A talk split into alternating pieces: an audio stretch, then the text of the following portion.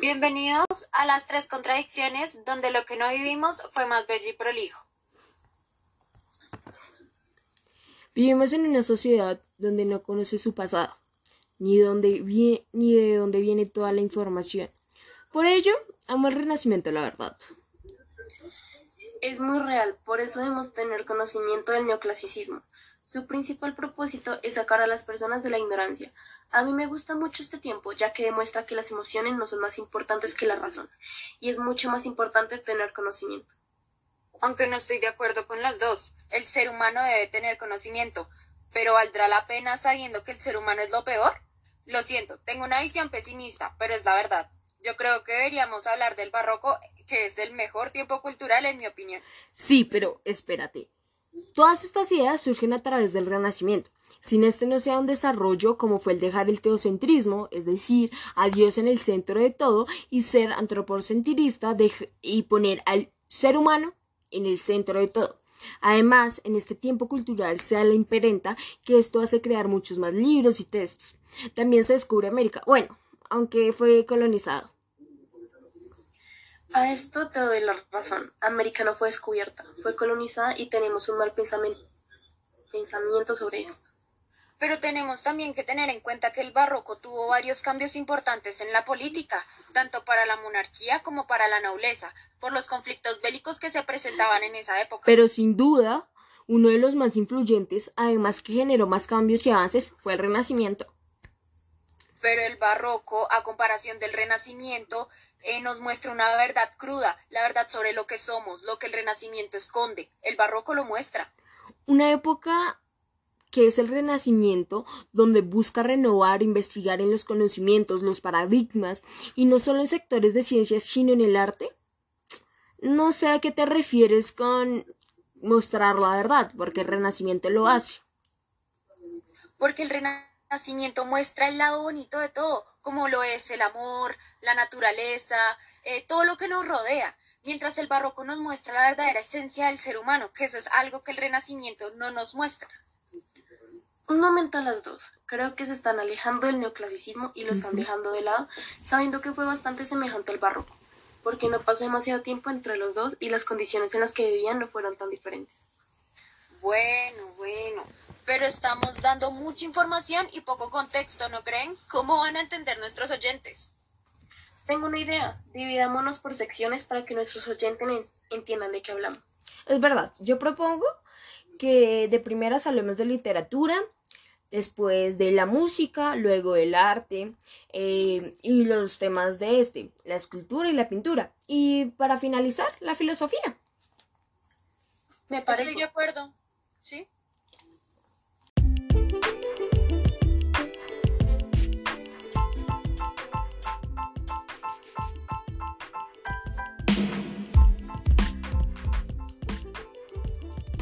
La literatura creo que es esencial ir en un orden cronológico para entender cuál va primero, cuál se opone a cuál y sus características. Pero antes de comenzar, deseo dar una introducción del Renacimiento para entender todo su contexto. Dale, pero debe ser breve. No solo existe el Renacimiento, está el neoclasicismo y me encanta hablar de esto. Ok. El Renacimiento se inspiró en una renovación de todas las ciencias, como es en la filosofía, en la ética, en la moral y muchas más, y también en la cultura humana. Pero puedes dar fechas de cuando inició para tener un orden cronológico más claro, por favor. Claro, comenzó en Italia y se, expandió, y se expandió por toda Europa. Inició en, en el siglo XV. Interesante. Sí, en la literatura, ya centrándome en este, en este tema, la dramática fue una fuente de cultura y entretenimiento. Estaba la narrativa con parodias a los caballeros y la lírica daba amor y belleza. Pero, ¿cuál era el tema central de todo el Renacimiento? Mm, se puede decir que en la estética todo lo que tiene la relación con la naturaleza. Además, este toma un estereotipo las mujeres bastante arduo. Este aprovecha el día. yo creo que se basa más que todo en la belleza, se podría decir. Mira que el neoclasicismo se basa más que todo en difundir conocimientos, rechazaba el exceso de la imaginación y de las emociones. ¿Por qué? Es más importante la razón que las emociones. Mi ideología es más amor, menos moral. Porque trataba de sacar a la gente de la ignorancia en la que vive y piensa que si se centraban más en sus emociones, se iban a estancar y no iban a evolucionar. En cambio, la literatura barroca estuvo altamente por la contrarreforma católica y los valores absolutistas, por lo que predomina una visión deprimida y pesimista de la existencia, en la que todo lo que existe es vano, desilusión, mentira, pesimismo, lo efímero, la lucha, sentimientos que son experimentados por los individuos a lo largo de toda su vida. ¿Y cuáles son los estilos literarios del barroco? son la lírica que se basa en el conceptismo y culteranismo.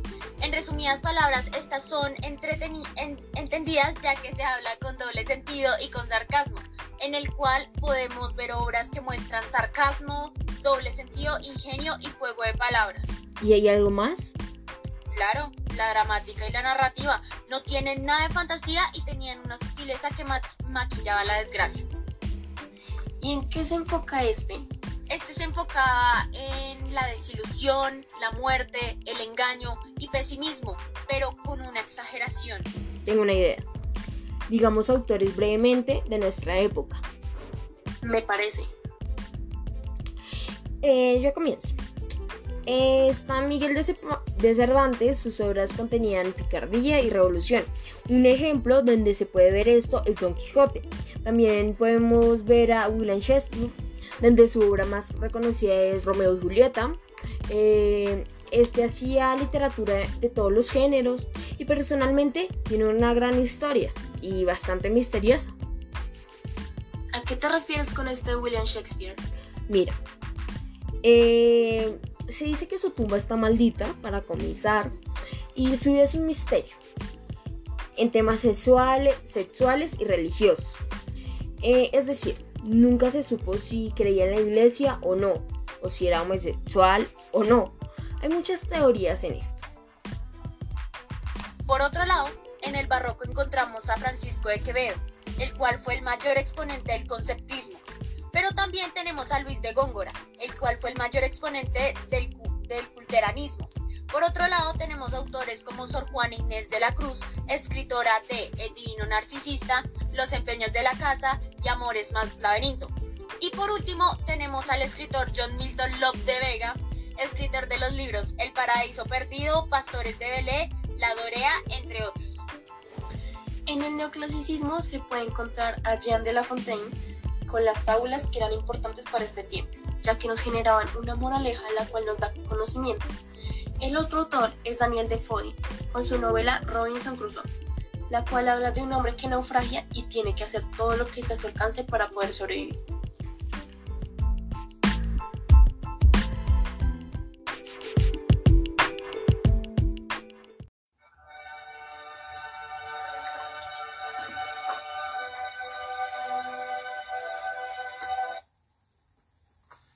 ¿Y por qué esta canción y no otra? Cuéntame más sobre esto. Pues mira, Bach ha sido variada y fecunda. Fue un gran compositor, pero también un gran intérprete de la clave, el teclado y el órgano. ¿Y qué autores reconocidos son de esta época? Otros autores son Antonio Vivaldi en Italia, George Friedrich Handel, Johann Sebastian Bach y Georg Philipp Telemann en Alemania, Jean-Philippe Rumieux en Francia y Domenico Esta Scalati son uno de los maestros más importantes que hasta el día de hoy su música es mundialmente reconocida por sus increíbles sinfonías. Está fantástico. Ahora yo quiero hablar de la gloriosa música del neoclasicismo.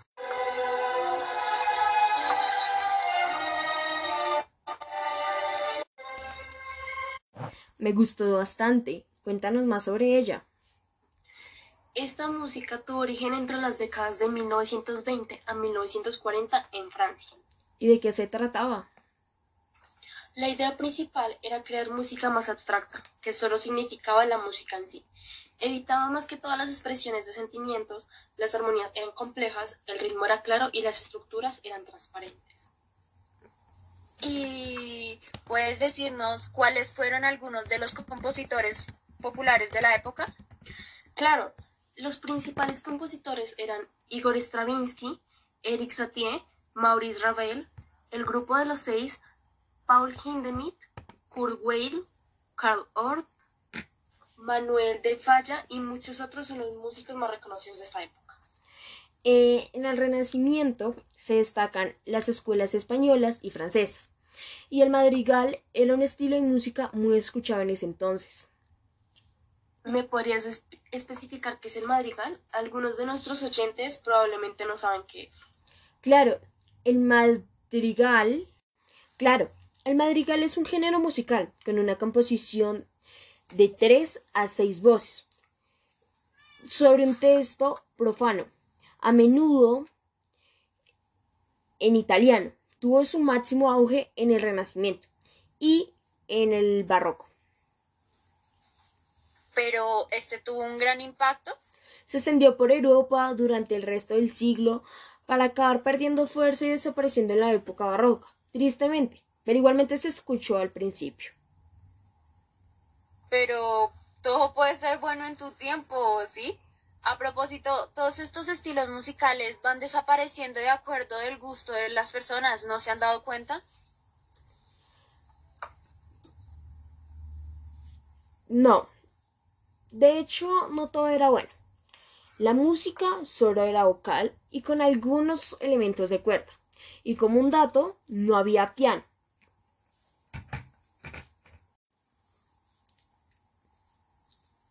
En el, en el Renacimiento, el arte se intenta tomar conciencia del individuo. Explica con más claridad. Muchos no van a entender a los que te refieres. Mm, es decir, eh, que estudia física y psicológicamente el eh, al humano. El saber también es respetar el conocimiento y el estudio de la anatomía. Era bastante importante, ya que el hombre era lo más importante. Sin ir más lejos, el centro del mundo. ¿Qué autores relevantes tienen el periodo renacentista? Pues mira, estaba Leonardo da Vinci, eh, que nos dejó un legado bastante grande. Acá resumo un poco de su legado, con una obra bastante reconocida, que es El hombre vitubio. Cerca de 1490, sobre las proporciones ideales del cuerpo humano, Leonardo utilizó dos formas perfectas, el cuadrado y el círculo, que históricamente simbolizaban la tierra y el paraíso respectivamente, y ubicó el hombre en el centro. Acá tengo un dato y es que Leonardo da Vinci em, solo dejó las proporciones escritas, ya que se dice que hay muchas más. Pero puedes continuar. Sí, claro, estoy informada de esto. Al igual se ha usado como referencia en multitud de estudios como la arquitectura y la matemática, y como modelo de perfección en oficios y obras de arte. ¿Este canon puede darse en una persona real? Las proporciones perfectas no existen, pero tampoco existe el hombre perfecto. Es completamente verdadero esto. Un dato es que en, este tema no solo está el arte, sino también está la matemática, si lo pueden ver. Según Aristóteles, la belleza es la armonía y la proporción de las partes con el todo. En el, en el hombre de Vitubio se encuentra la fórmula de la belleza y la armonía que no es subjetiva, sino que está relacionada con la matemática. Pero acá ya estoy mezclando varios temas. ¿Otros datos que nos desees dar? Mm, en este ámbito podría incluir un dato sobre las letras, ya que los humanistas rechazaron la ortodoxia religiosa a favor del estudio de la naturaleza humana, y surgieron obras que pusieron en evidencia las complejidades del carácter humano. Quiero seguir porque en el neoclasicismo el arte se caracterizó por reflejar el pensamiento de los intelectuales y se basó en la cultura grecorromana, la cual se destacaba por ser intelectual y refinida. Y en este se opuso al estilo barroco porque era excesivamente decorado, vanidoso para poder representar las pasiones y emociones del pintor. Es verdad, mi época dejó de lado las emociones para expresarse por medio de la razón, los valores morales y la libertad. Además, sustituyó las ideas religiosas por el uso de la razón ilustrada. ¿Nos podrías decir autores importantes? Claro, algunos fueron Anton Rafael Mengs, Francisco Balleo y Jacques Louis David. Mm, miren que aparte de este tema, me encontré con una información bastante curiosa sobre cómo el arte barroco y el renacimiento tienen obras bastante similares, pero un poco diferentes, con unos detalles diferentes. Pero esto se puede ver más a profundidad en la pintura y la escultura. Aquí se hace un esfuerzo importante en desarrollar la visión clásica en el Renacimiento. El humanismo por fin encontró una inspiración. Fue tanto el desarrollo de la escultura que se amplió desde Florencia a Flandes y Roma. ¿Y en qué se enfatizó? Lo que más se realizó fueron retratos de bustos, de temas mitológicos y religiosos, como anteriormente dije.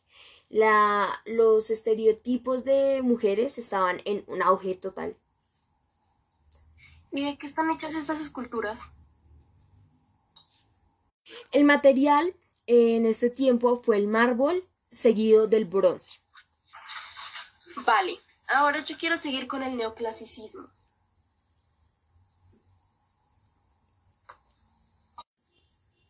Claro, pero ¿de qué están hechas estas esculturas?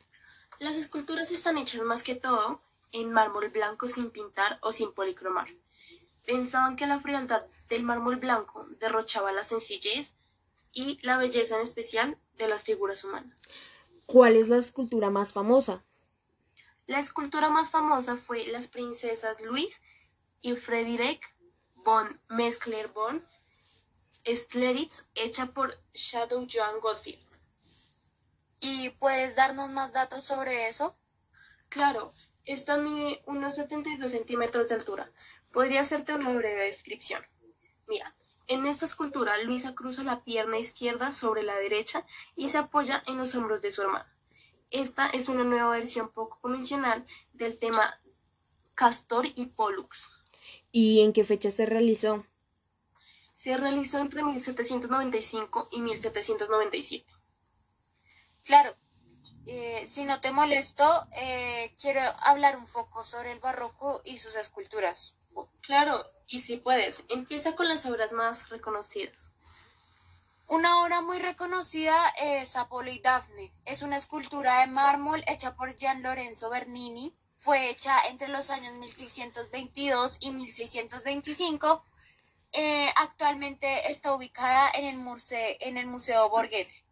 Aquí podría agregar eh, una información y es que el barroco y el renacimiento, el renacentismo tienen una obra muy similar que es David de David eh, hecha por Miguel Ángel en el Renacimiento y David Bernini del barroco. Es verdad, David Bernini fue la escultura resuma movimiento y emoción. Después de todo, pues era el barroco. En esta obra de Miguel de Miguel Ángel se evidencia como David muestra su pene pequeño, pues la proporción del cuerpo así lo necesitaba. Bueno, eso se dice. ¿Puedes explicarte mejor? Es decir, ese tamaño era ideal de era el ideal de armonía y simbolizaba la virtud, la superioridad espiritual y la belleza del héroe. Ok, pero tengo una pregunta. ¿Por qué tocas este tema? Eh, mi punto es que estas obras son muy similares, pero con detalles distintos. Aunque el barroco se oponga al renacimiento, siempre tendrá el mismo punto de partida.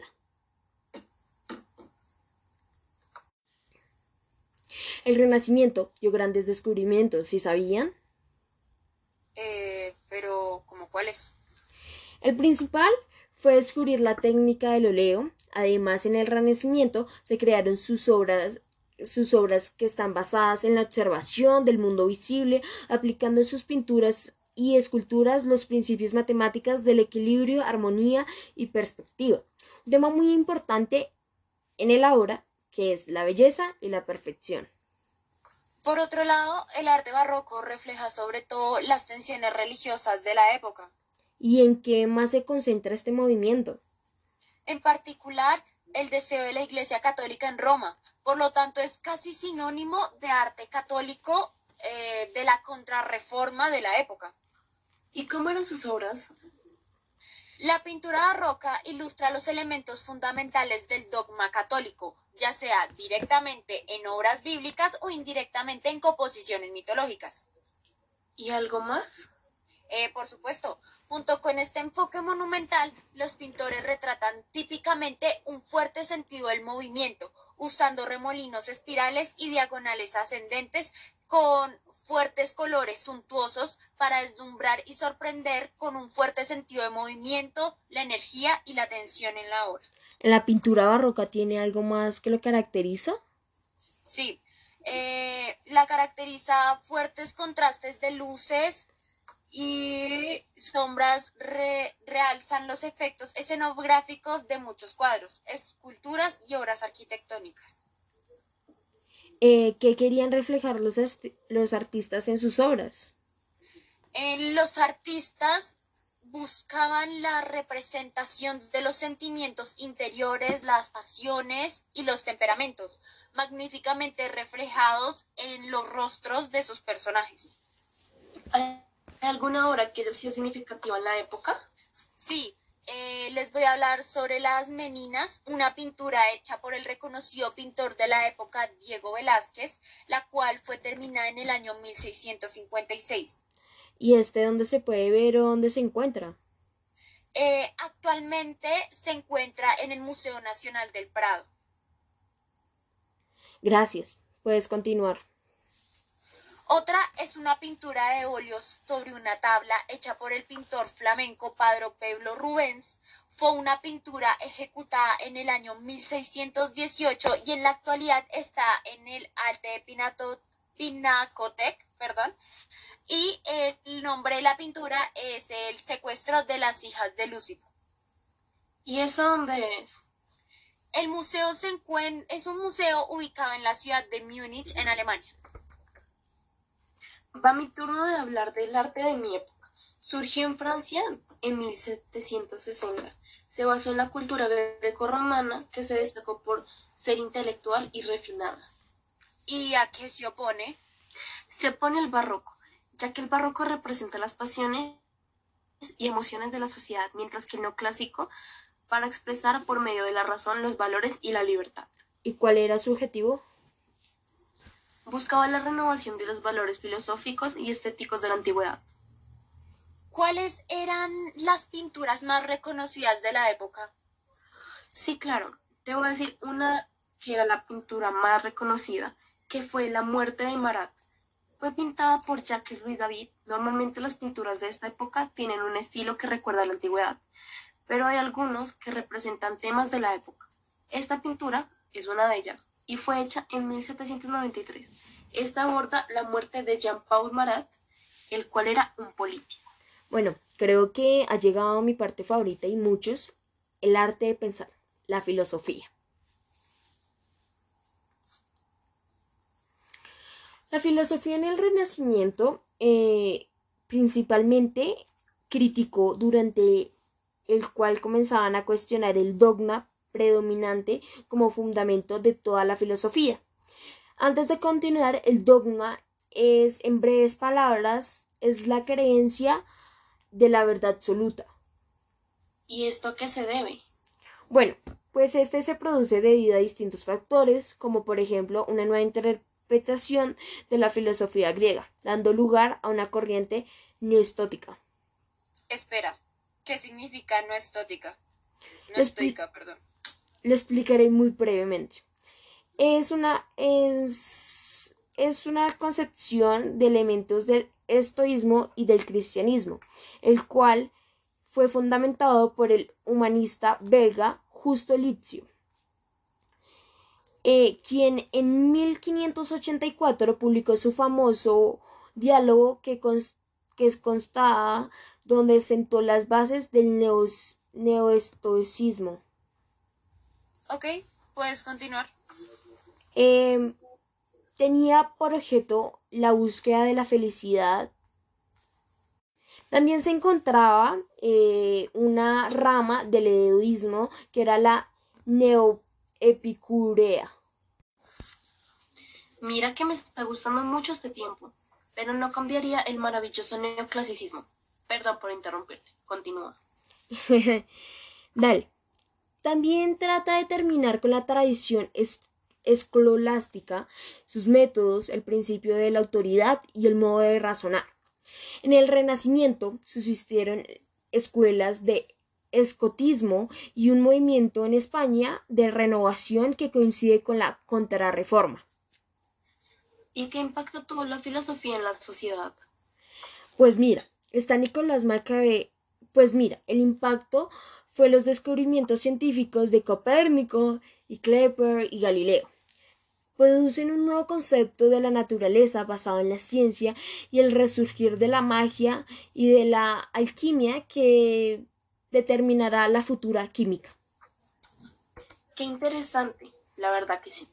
¿Qué si filósofos reconocidos están en el Renacimiento? Pues mira, está Nicolás Maquiavelo, y este señala que no deben haber principios morales de ninguna especie, ni distinguir entre el bien o el mal, ni entre lo justo y lo injusto, porque todo, todo cede frente al gobierno. Y es precisamente esto mm, que nació el maquiavelismo. Es maravilloso todo lo que ocurrió en esta época. Si no se estudia de esta haga más, creo que sería un desperdicio de conocimientos, en mi opinión. ¿Y esto ha tenido un impacto en la actualidad más allá de este autor? Claro. El Renacimiento es un gran impacto para la época de hoy en día. Este desencadenó un cambio en la visión del mundo, se caracteriza por una ampliación de los horizontes históricos y geográficos. Una visión que solo giraba en torno al ser humano. Sí, pero también giraba en relación al individualismo y como sociedad. Como decía Aristóteles, el, anima, el humano es un animal social. Y es muy interesante ver este, este modo de ver al hombre en sociedad y en un auge que resurgió en el Renacimiento, que es el individualismo. ¿Y ustedes qué me pueden comentar más a fondo de la filosofía de su época?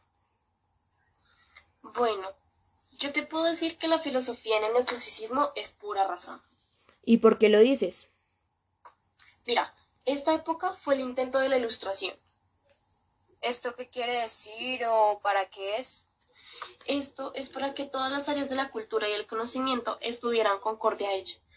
De aquí provino el ideal de la estética de forma racional y científico que está basado en la proporción y la armonía, usando el arte griego como modelo a seguir. La filosofía barroca, por otro lado, tiene un pensamiento racionalista. Defendía la primacía de la razón sobre la emoción.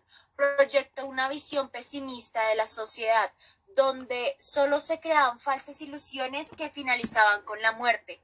En, aquel barroco, en el barroco defendían que la razón es la principal fuente del conocimiento del ser humano, cosa que me parece bastante interesante. ¿Cuáles fueron los personajes que tuvieron más relevancia en la filosofía? Primeramente tenemos al padre de la física, Isaac Newton, que no fue considerado como tal un filósofo, pero tuvo grandes aportes en la filosofía, ya que mantuvo las posiciones del reconocimiento y de la realidad objetiva. Y en segundo plano tenemos a René Descartes, el cual siempre se enfocó en un pensamiento racionalista.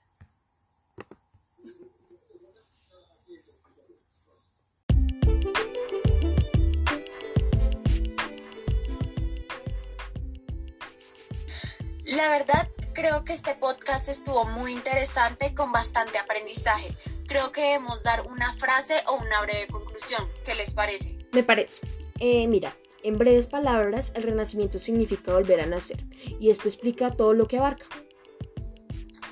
En el neoclasicismo, la frase que lo representa es apere aude, que significa atrévete a saber. Es decir, la misión era sacar a la gente de la ignorancia. Por otro lado, el barroco es un poco pesimista. La muerte era su predilecto, entonces su frase es memento mori, que significa recuerda que morirás. Al igual, creo que nos faltaron varias cosas por contar. Aparte, son bastantes siglos, hechos para contar en tan poco tiempo y quien se vuelve aburrido es complicado. Es verdad, pero así concluimos el día de hoy en las tres contradicciones, eh, donde lo que no vivimos fue más bello y prolijo.